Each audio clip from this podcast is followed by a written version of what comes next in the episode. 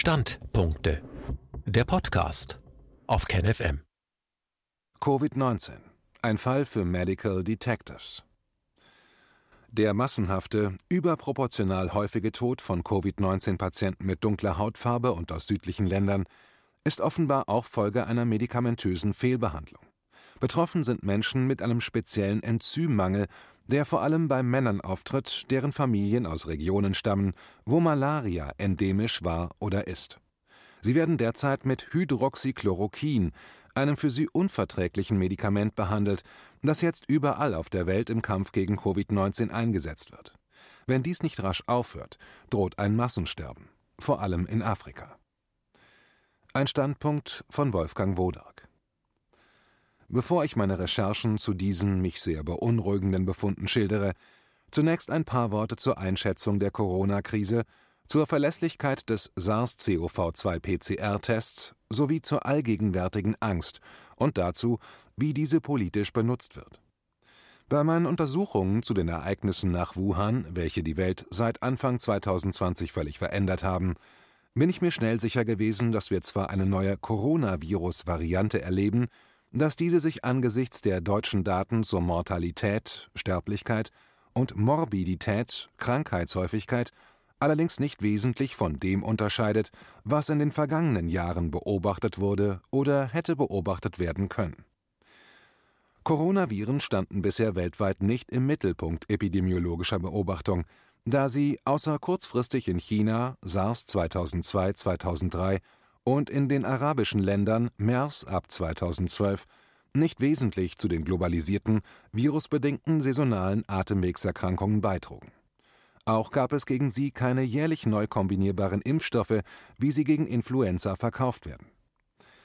Die normalen, weltumkreisenden Krankheitsepisoden werden bekanntlich seit der Schweinegrippe 2009 in inflationärer Weise und jeweils auf einzelne Erreger fokussierend mit dem Begriff Pandemie bezeichnet.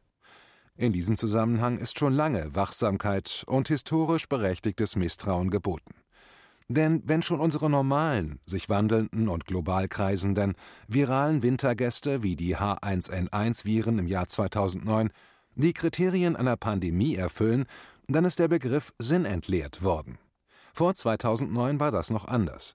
Zu dieser Zeit gehörten zu den notwendigen Charakteristika einer Pandemie auch sehr viele schwere Krankheitsverläufe und zahlreiche Todesfälle mit weltweiter katastrophaler Überlastung der Gesundheitsversorgung. Die reinen infektionsepidemiologischen Aspekte des Wuhan-Phänomens sind für mich weitgehend übersichtlich. Nach den vorliegenden Zahlen der deutschen Netzwerke zur Überwachung der akuten Atemwegserkrankungen ARE, der Arbeitsgemeinschaft Influenza und des Grippe-Web und nach den Krankenhausdaten für ARE sowie den Daten über die Auslastung der Intensivstationen des Landes ist die Grippewelle 2019-2020 mit ihrem vielfältigen Erregerspektrum ohne Besonderheiten vorübergegangen. Lediglich die Konsultationen in den Meldepraxen fanden in den letzten Wochen der Saison wegen des Lockdowns offenbar erheblich seltener statt. In Bezug auf akute saisonale Atemwegserkrankungen gibt es aktuell keinen Grund zur Angst vor vermehrten akuten respiratorischen Infektionen. Aus medizinischer Sicht und bei Betrachtung der vorliegenden Daten sind besondere Vorsichtsmaßnahmen ab sofort überflüssig, auch wenn die Regierung etwas anderes sagt. Der SARS-CoV-2-PCR-Test unspezifisch, medizinisch unnütz, aber angsterzeugend. Wegen der großen Bedeutung für das Covid-19-Geschehen ist besondere Aufmerksamkeit auf den SARS-CoV-2-PCR-Test zu richten, das einzige Instrument, das zur Verfügung stand, um das Virus zu messen und um von einer neuen Ausbreitung überhaupt reden zu können. An meiner Einschätzung dazu hat sich seit Ende Februar nichts geändert. Ohne den von deutschen Wissenschaftlern entworfenen PCR-Test auf SARS-CoV-2-Viren hätten wir von einer Corona-Epidemie oder gar Pandemie nichts bemerkt. Mit dem Test zog man, nachdem die WHO ihn empfohlen hatte, Zitat, nicht für Zwecke der Krankheitserkennung, Zitat Ende, durchs Land und versuchte Bruchstücke von SARS-Viren zu finden. Eine Stelle in China, die einer der Entwickler des PCR-Tests, Professor Drosten, in einem Interview beim Deutschlandfunk nicht namentlich nennen wollte, bestätigte dem Virologen, dass mit dessen Testansatz das gesuchte SARS-Bruchstück im Wuhan-SARS-Virus gefunden worden sei. Meine Beurteilung des nicht amtlichen und nicht für medizinische Zwecke zugelassenen Tests, mit dem inzwischen weltweit nach Fällen gesucht wird, lautet Wie kann ein Test, der bei den vielen unterschiedlichen SARS-Viren von Fledermäusen, Hunden, Tigern, Löwen, Hauskatzen und Menschen positiv ausfällt, die sich seit vielen Jahren weltweit verändern und verbreiten, für den Nachweis eines angeblich erst vier Monate alten SARS-CoV-2 spezifisch genannt werden? Es handelt sich offenbar um einen sensiblen Test, der zu viele positive Ergebnisse liefert, der also auch viele inzwischen natürlich rekombinierte SARS-ähnliche Erreger nachweisen kann. Dass die Viren aus Wuhan auch dabei waren, wird dadurch nicht bestritten. Der Test misst aber offenbar auch frühere SARS-Varianten, die sich laufend verändern, schnell ihre Wirte wechseln können und nicht in den Datenbanken der Virologen zu finden sind. Diese waren und sind aber auch offensichtlich nicht als außergewöhnlich gefährlich aufgefallen. Woher wissen wir also, dass die Diskrepanz zwischen den vielen harmlosen Infektionen und den wenigen schwereren Verläufen nicht dadurch bedingt ist, dass unterschiedliche Varianten mit dem benutzten Test gleichermaßen gefunden werden, zumal er sogar bei tierischen Varianten positiv ausfällt. Ein wenig aussagender positiver Test macht jedoch in jedem Fall Angst und löst sofort und berechenbar ein entsprechendes Verhalten bei den Betroffenen und den Verantwortlichen aus – das flächendeckende Testen, die Fixierung auf Beatmungsplätze, das Leerräumen der Kliniken für die angekündigte Flut der Covid-19-Opfer und Triageübungen erzeugten eine Panik und ermöglichten damit die Folgsamkeit einer stark eingeschüchterten Bevölkerung. Darf die Angst nicht weichen? Als schon vor Beginn der Lockdown-Maßnahmen immer deutlicher wurde, dass Deutschland wohl weitgehend verschont bleiben würde, beherrschten zwei neue Schreckensbilder die Berichterstattung auch bei uns und sorgten für ein Fortbestehen von Angst und Folgsamkeit. Särge und tödliches Chaos in vielen italienischen und spanischen Kliniken, Kühlcontainer voller Leichen und Massengräber in New York. Daraus schloss man, dass es sich dann ja wohl doch um eine gefährliche Seuche handeln müsse. Es ist aber unwahrscheinlich, dass ein und dasselbe Virus in Hamburg so viel harmloser ist als in New York. Das muss andere Gründe haben. Deshalb richtete ich meine Recherchen auf diese neuen Brennpunkte des Geschehens. Vielleicht, so meine Hoffnung, wäre dann auch besser zu verstehen, weshalb viele Regierungen immer wieder von einer drohenden zweiten Welle und von der weiteren Notwendigkeit des Lockdowns sprechen. Argumentiert wird derzeit, dass die Maßnahmen mehr oder weniger so lange aufrechterhalten werden müssen, bis die gesamte Bevölkerung durch eine Impfung gerettet werden könne. Eineinhalb Jahre einer neuen Normalität, ohne Urlaubsreisen, Feste, Kultur- und Sportveranstaltungen werden eingefordert und Zwangsimpfungen, Zwangstestungen, Tracking- und Immunitäts-Apps in Aussicht gestellt. Doch weshalb? Was macht die Regierung so sicher, dass sie es für notwendig hält, das Grundgesetz in wesentlichen Teilen außer Kraft zu setzen, den Mittelstand in den Bankrott zu treiben und Arbeiter und Angestellte in die Arbeitslosigkeit fallen zu lassen? Was droht uns noch? Medical Detectives. Ein Blick unter die Oberfläche. Es gilt also herauszufinden, was zum Beispiel in Norditalien, Spanien oder in New York passierte. Um das zu erfassen, ist mehr zu recherchieren, als es in der normalen Epidemiologie gelehrt wird. In Baltimore, an der jetzt leider institutionell korrumpierten Johns Hopkins University, habe ich früher eine intensive epidemiologische Weiterbildung absolviert, die mir sehr viel methodisches Wissen vermittelt hat. Dort gab es auch einen Zweig, der sich Medical Detectives nannte.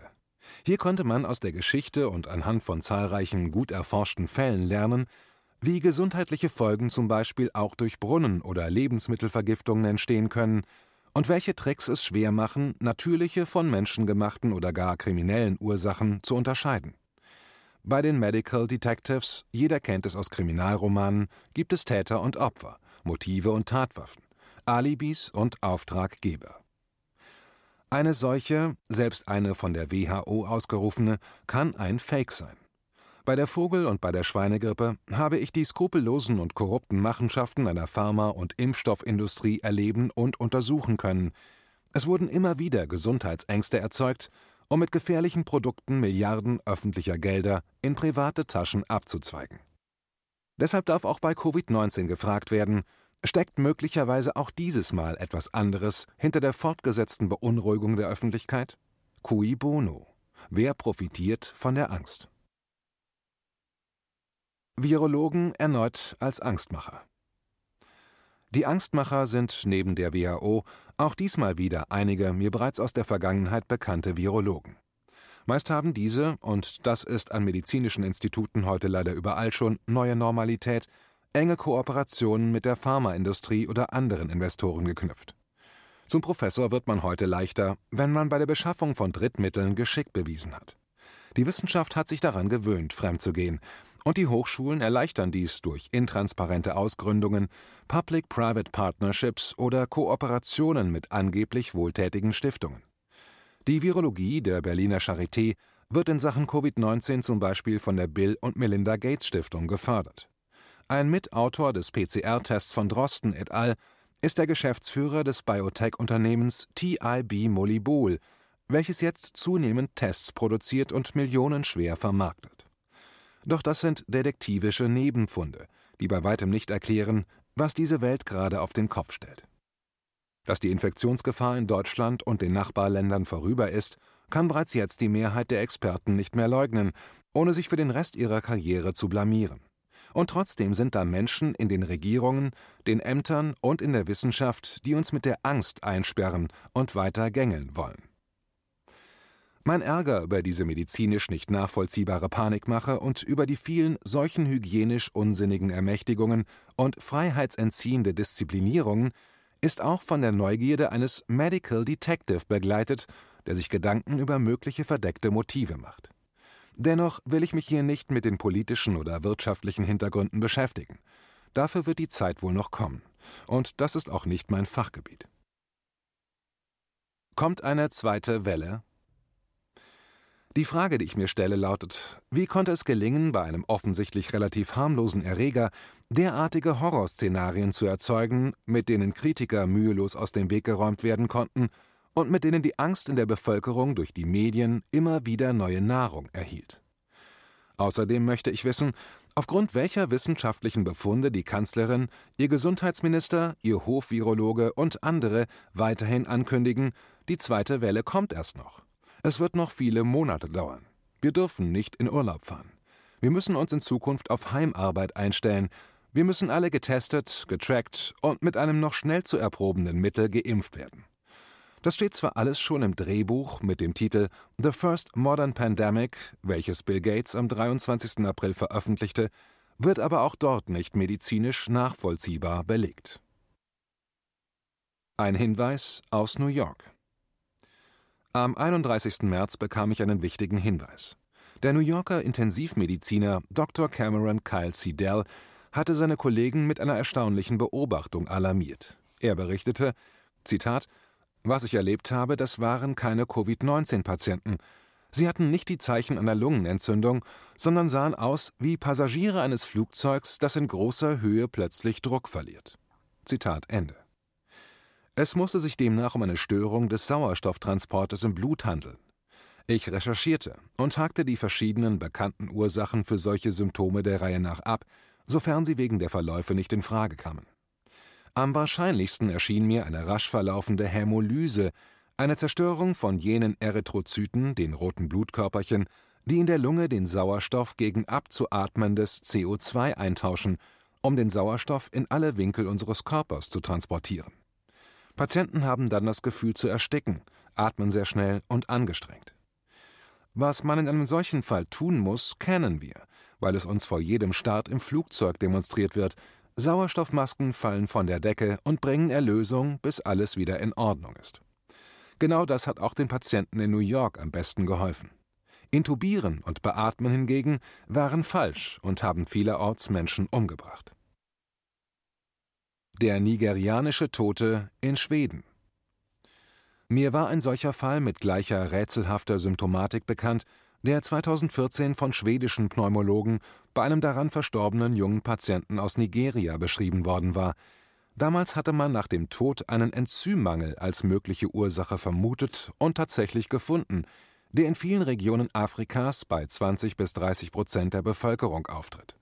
Es handelt sich um den sogenannten Glucose-6-Dehydrogenase-Mangel oder G6PD-Mangel, eine der häufigsten genetischen Besonderheiten, die überwiegend bei Männern zu einer bedrohlichen Hämolyse, Auflösung von roten Blutkörperchen führen kann, wenn bestimmte Medikamente oder Chemikalien eingenommen werden. Die Verbreitung dieses Mangels zeigt die Karte in der Schriftversion. Diese erbliche Eigenschaft ist vor allem bei Ethnien vertreten, die in Gebieten mit Malaria leben. Das veränderte G6PD-Gen bietet in den Tropen Vorteile. Es macht ihre Träger resistent gegenüber Malariaerregern. G6PD-Mangel ist aber auch gefährlich, wenn die Betroffenen in Kontakt mit bestimmten Stoffen kommen, die sich zum Beispiel in Ackerbohnen, Johannisbeeren, Erbsen und einer Reihe von Medikamenten finden. Hierzu gehören unter anderem Acetylsalicylsäure, Metamizol, Sulfonamide, Vitamin K, Naphthalin, Anilin, Malariamittel und Nitrofurane. Der G6PD-Mangel führt dann dazu, dass die biochemischen Prozesse in den roten Blutkörperchen gestört werden und, dosisabhängig, eine leichte bis lebensbedrohliche Hämolyse ausgelöst wird. Die Trümmer der zerplatzenden Erythrozyten führen in der Folge zu Mikroembolien, durch welche überall in den Organen kleine Gefäße verstopfen. Was bei dem jungen Mann aus Nigeria die Krankheit und den Tod verursacht hatte, blieb damals unklar. Eine erschreckende Entdeckung. Ich habe mir die Medikamente, die eine schwere Hämolyse bei G6PD-Mangel auslösen können, angesehen und einen großen Schreck bekommen. Eine der Substanzen, die bei allen Formen dieses Enzymmangels als sehr gefährlich genannt wird, ist das Antimalariamittel Hydroxychloroquin (HCQ). Das ist aber gerade die Substanz, die schon seit 2003 von chinesischen Forschern in Wuhan gegen SARS empfohlen wurde.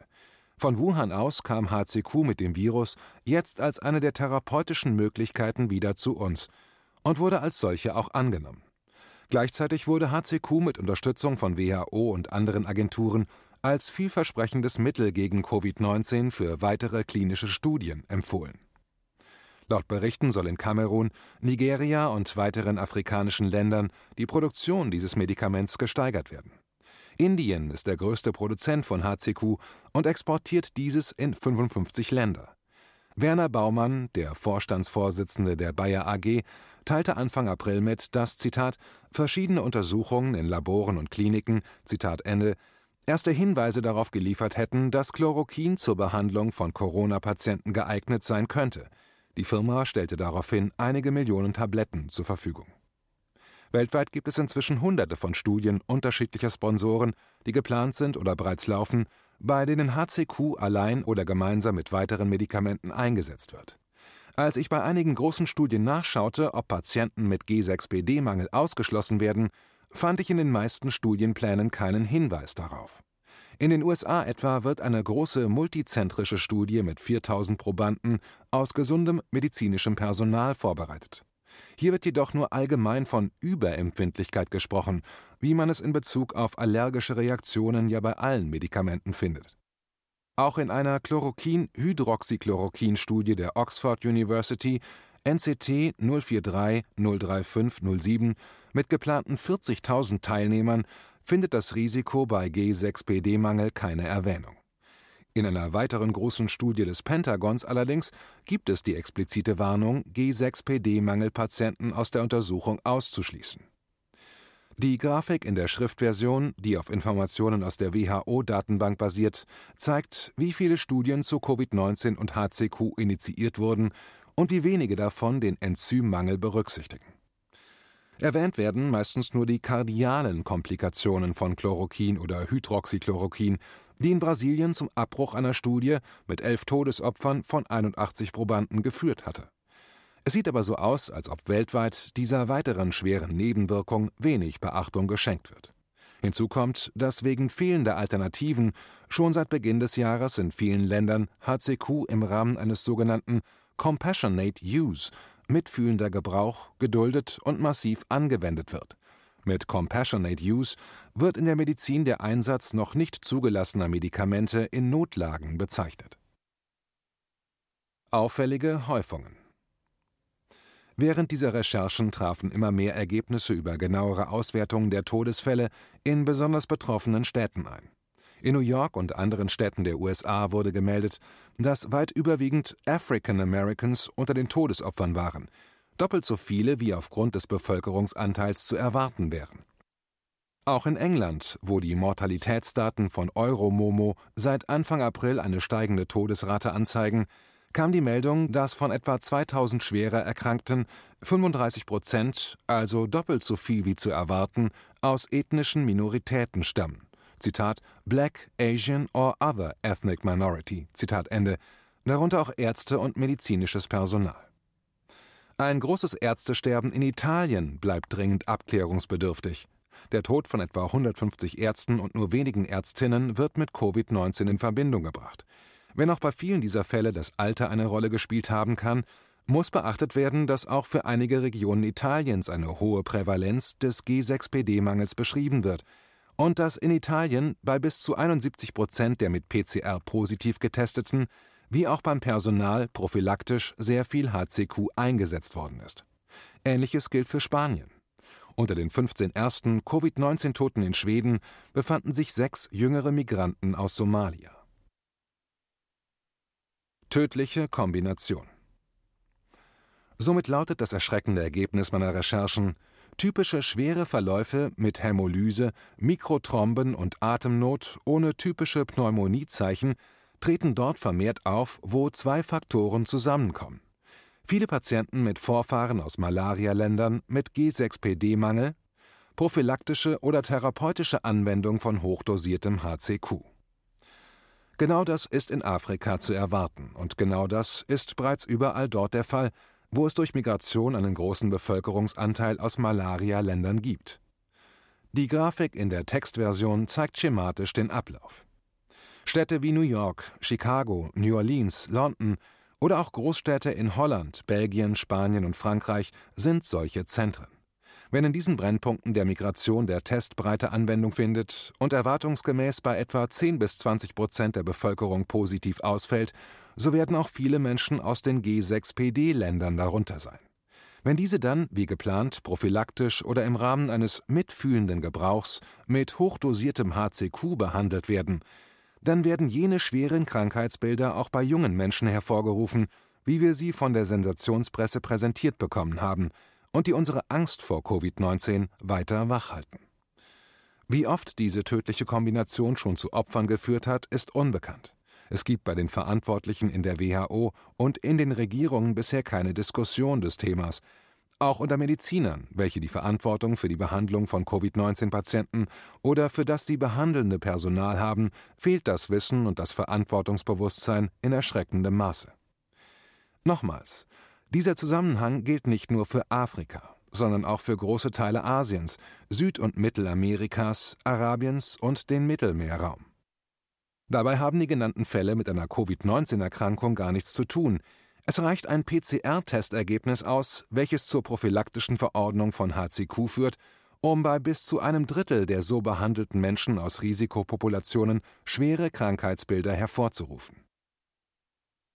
HCQ-Behandlung bei G6PD-Mangel ist ein gefährlicher Kunstfehler. Das ließe sich sofort abstellen, wenn alle behandelnden Ärzte weltweit über die Kontraindikation von HCQ aufgeklärt würden. Diese Aufklärung wird jedoch von der WHO, vom CDC, vom ECDC, von den chinesischen SARS-Spezialisten, von den Ärztekammern, von den Arzneimittelbehörden und von der Bundesregierung und ihren Beratern sträflich unterlassen. Das erscheint angesichts der laufenden Programme grob fahrlässig. Es ist ein Kunstfehler, Menschen mit G6PD-Mangel mit hochdosierten Chloroquin-Derivaten oder anderen für sie bekanntermaßen gefährlichen Medikamenten zu behandeln. Unter dem WHO-Label Solidarity Clinical Trial for COVID-19 Treatments werden gesunde Menschen in überstürzter Eile genehmigten lebensgefährlichen Experimenten ausgesetzt Hunderte von klinischen Studien, meist wertlose Beobachtungsstudien mit parallelen Ansätzen, laufen sehr oft auch mit HCQ als eine der Alternativen. Die deutsche Arzneimittelgesetzgebung verbietet die Nutzung nicht zugelassener Medikamente, doch die Regierung fördert dies dennoch. Ein nicht validierter und nicht für diagnostische Zwecke zugelassener Test bietet den Vorwand für die Anwendung lebensgefährlicher Medikation, und das alles bei einer Infektionskrankheit, bei der es weiterhin keine Hinweise gibt, dass sie über das Risiko der alljährlichen Grippe gravierend hinausgehende Gefahren mit sich bringt. Mit Vollgas in die Katastrophe. Die Gefahren dieser Epidemie werden mit Hilfe wissenschaftlicher Hochstapelei dargestellt. Ein ungeeigneter Test aus Berlin liefert den Vorwand für tödliche Maßnahmen in aller Welt. Die Folgen dieser Fehlleistungen führen in vielen Regionen zu Notfällen, die einer Seuche zugeschrieben werden. Dadurch entsteht eben jene Welle der Angst, auf der nun so viele aus Wirtschaft und Politik reiten und die unsere Grundrechte unter sich zu begraben droht. Öffentlichkeit, Medien und Fachwelt scheinen sich kaum zu wundern, dass in New York und anderen Zentren mehr als doppelt so viele African Americans sterben, wie wegen ihres Bevölkerungsanteils zu erwarten wäre. Auch in den Untersuchungen der Todesfälle in den USA und anderswo werden die durch G6PD-Mangel bestehenden Risiken nahezu immer ausgeblendet oder vergessen. Wenn gefragte Virologen und andere Fachleute seit längerem ankündigen, dass es in Afrika eine Welle von Toten und schreckliche Zustände in den Städten geben wird, wissen sie dann um diese Zusammenhänge? Oder gibt es andere belegbare Gründe, die solche folgenreichen Prophezeiungen rechtfertigen? Schließlich sind das alles nur Themen für die Wissenschaft oder auch für Staatsanwaltschaften und Gerichte.